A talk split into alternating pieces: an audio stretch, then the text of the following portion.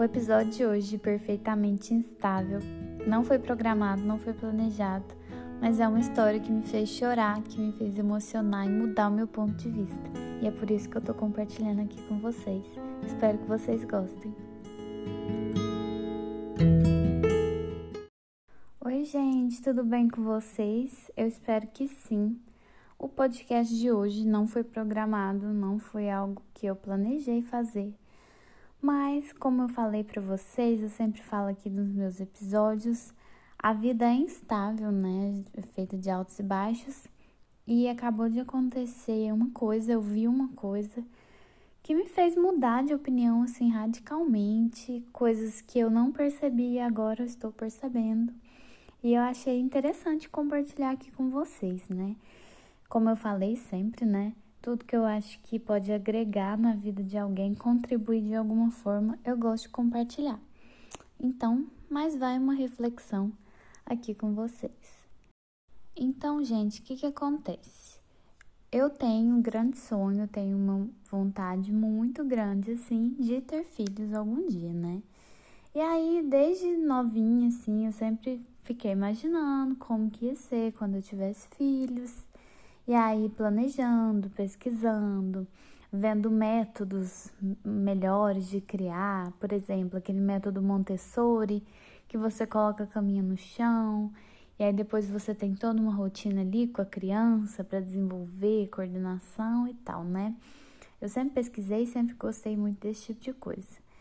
E aí eu acho que com a nossa facilidade de buscar informação por causa da internet mesmo, esse tipo de conteúdo é muito simples e muito disponível para a gente. Então acabou que eu estudei bastante, vi várias coisas, né? Mas eu ainda não tenho filhos. E eu acredito que quanto mais a gente estuda uma coisa, mais a gente ganha conhecimento naquilo, claro. Só que ao mesmo tempo a gente tem uma mania muito errada. É, tô falando assim por mim e por algumas pessoas que eu vejo, né, gente? Não é claro, o caso de todo mundo.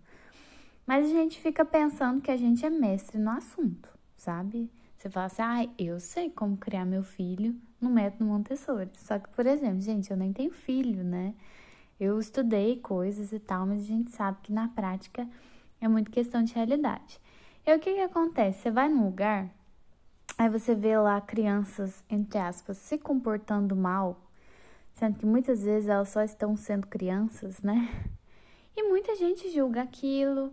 Às vezes eu mesma, dentro do meu coração, falei assim, gente, por que que o pai não fez isso antes? Não passou tempo com a criança e tal? Não aplicou o método Montessori, né? E esse tipo de coisa, sabe? Ia passando pela minha cabeça.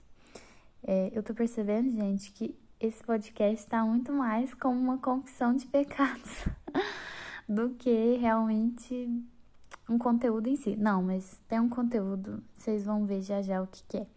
Mas enfim, eu ficava pensando isso, sabe? Eu ficava olhando e falava assim, gente, mas as crianças tá muito mal educada, tá sem limite e tal. Quando eu tiver o meu, não vai ser assim. E, e aí, isso é uma coisa ruim, né? Claro, porque a gente tá olhando para o outro, julgando, a gente não sabe a realidade da pessoa, você não sabe o que, que a pessoa e a criança estão passando.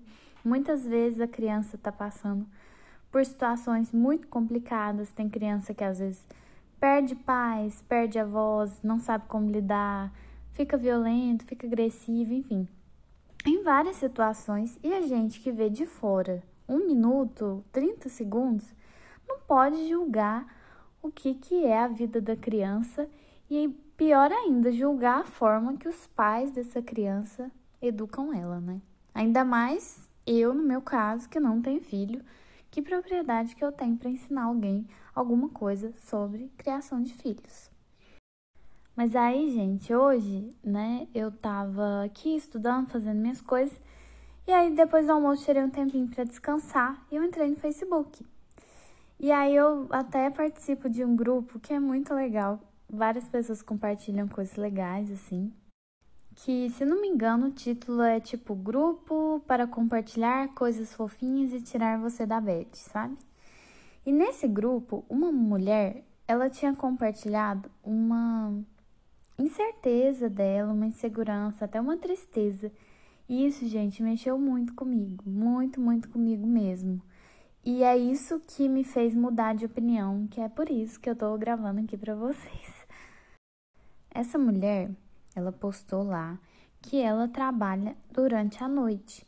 E ela tem uma filhinha, acho que a filha dela tem uns 5 anos, 4 anos, assim.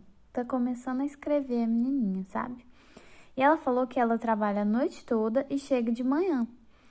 E ela chega, a filha dela tá dormindo. Então o que, que ela faz? Ela pega um bilhetinho e escreve. Ai, gente. Ai, não vou chorar num podcast, né? Peraí. Tá. Aí essa mulher, ela escreve todos os dias cedo um bilhetinho para a filha dela, escrevendo assim: "Bom dia, filha. É Gente, não é possível. Escreveu, né? Bom dia, filha. É, aqui na geladeira tem tal coisa para você comer quando você acordar. Tem o seu leitinho já tá quente na garrafinha que eu deixei para você, tem pão, enfim. Explicando para a filhinha o que que tem de café que ela já deixa arrumadinho para a filhinha dela só acordar e tomar café, né, para ela conseguir dormir, porque ela trabalhou a noite inteira. E ainda coloca assim, gente, no final, muito fofo. É, beijos, mamãe. E aí, essa mulher compartilhou a foto do bilhetinho no Facebook, compartilhou foto dela com a filhinha dela e compartilhou um bilhetinho da filha dela respondendo para ela, sabe? Falando que, que viu que o bilhetinho era importante. Tadinho, escrevendo errado, criança que tá começando a aprender a escrever, mas muito bonitinho. E a, o desabafo dessa, dessa mulher lá no Facebook era justamente que ela estava se sentindo culpada por não conseguir passar tanto tempo com a filha dela, porque ela trabalhava durante a noite e durante o dia ela precisava de dormir. E, e ela dormia enquanto a filha dela estava acordada, ou ela estava acordada também quando a menina estava na escola. Então, assim, ela estava num dilema. Porque ela falou assim: ao mesmo tempo que eu gostaria de passar mais tempo com a minha filha, eu não posso largar o meu emprego, porque as contas chegam no final do mês e a gente precisa disso para sustentar, né? Eu preciso disso para sustentar ela e para poder proporcionar para ela coisas que ela gosta. E ela se sentindo culpada, gente, por isso.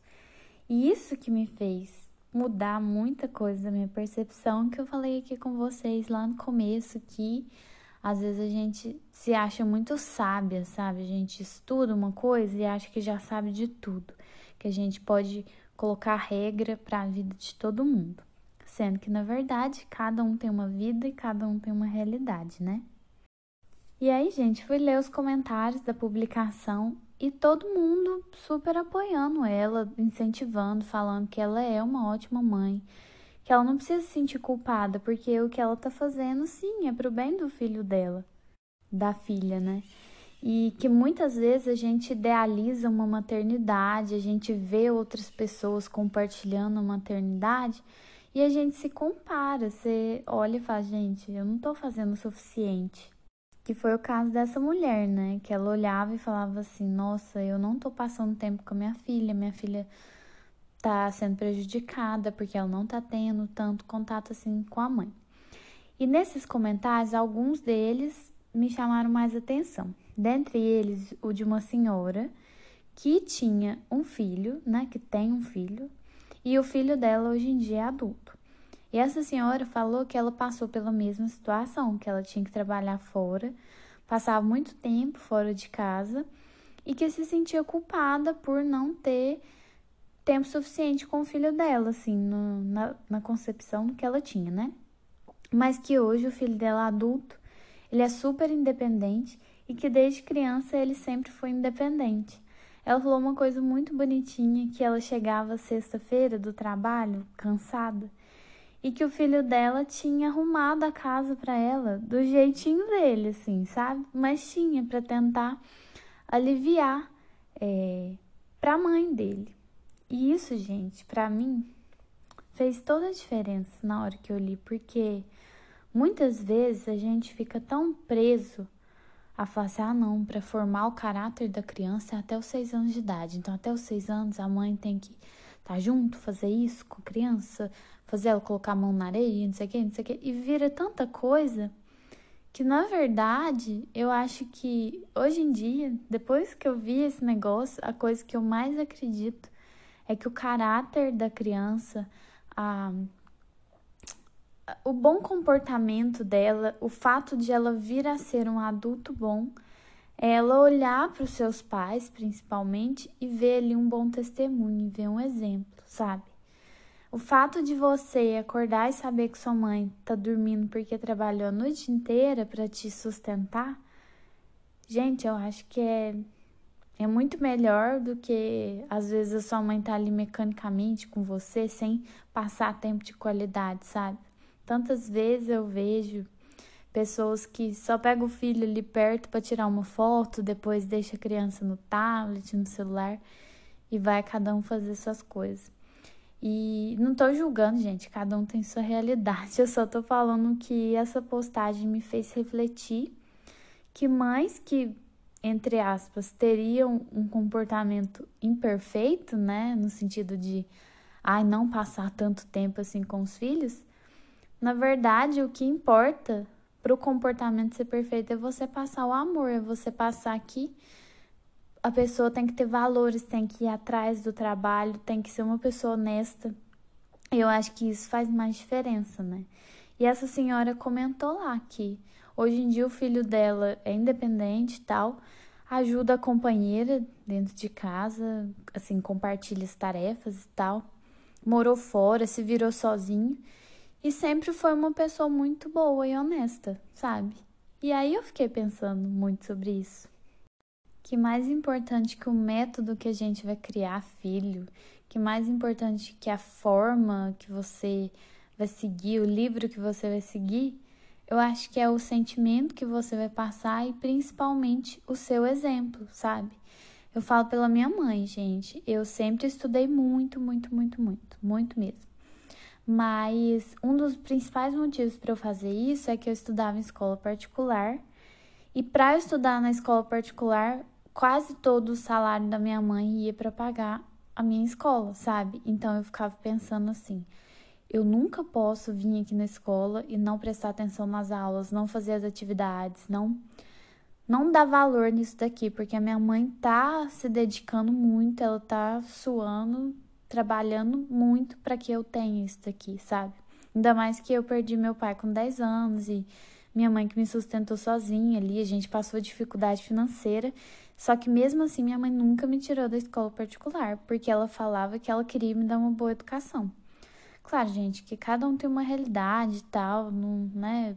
Eu poderia sim ter tido uma boa educação em outras escolas, mas isso era uma prioridade para minha mãe.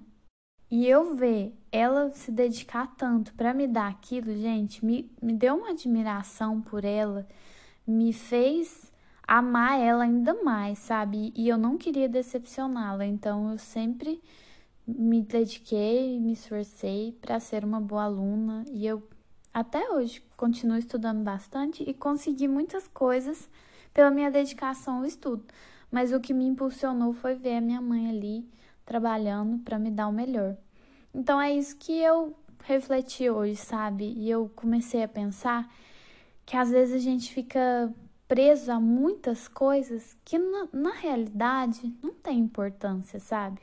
Claro que tem cientista que comprova muitas coisas e é verdade mesmo, mas não é porque você não criou seus filhos no método certo, entre aspas, ou porque você não fez certa coisa que sua vida tá acabada, que a educação dos seus filhos é péssima, enfim. Eu acho que cada um tem uma realidade, né? Como eu já falei aqui, e isso tocou meu coração, sabe? Que o exemplo é o mais importante. Que o nosso testemunho mesmo possa refletir para as pessoas aquilo que a gente é e que a gente possa olhar mais para o nosso próximo com um olhar de carinho, de empatia e menos de julgar, sabe? Menos de apontar e falar, ai, você tá fazendo errado. Na Bíblia fala mesmo, né, pra gente, antes de tirar o cisco do olho do nosso irmão, para a gente tirar a trave que está no nosso olho.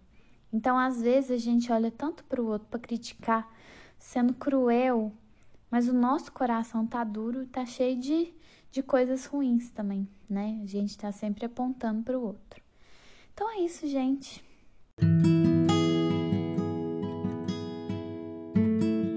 Eu quis compartilhar essa história um pouquinho com vocês que, nossa, mexeu muito com o meu coração. E eu espero que de alguma forma edifique a sua vida também, sabe? Que a gente possa dar um bom testemunho, agradecer a Deus pela nossa vida. Muitas vezes a gente reclama, né? Ai, eu sou assim, minha infância não foi as melhores e não sei o que. A gente olha muito para o que a gente não teve, né? Mas se você pega exemplos desse, vê que dentre todas as situações, eu acho que os nossos pais, né, que as pessoas ao nosso redor se doaram ao máximo pra gente, sabe? Então acho que nós temos só motivos para agradecer. Claro, gente, que tem exceções e tal, mas eu tô falando da minha vida mesmo pra gente parar de olhar defeito nas coisas, pra gente parar de reclamar, pra gente parar de ah, ser pessoas chatas, né? Parar de olhar tudo com o lado ruim, mas que a gente possa olhar as coisas com gratidão, agradecer a Deus todos os dias pelo que a gente tem. A gente tem comida, casa, enfim, o que a gente tiver, a gente seja grato a Deus, sabe?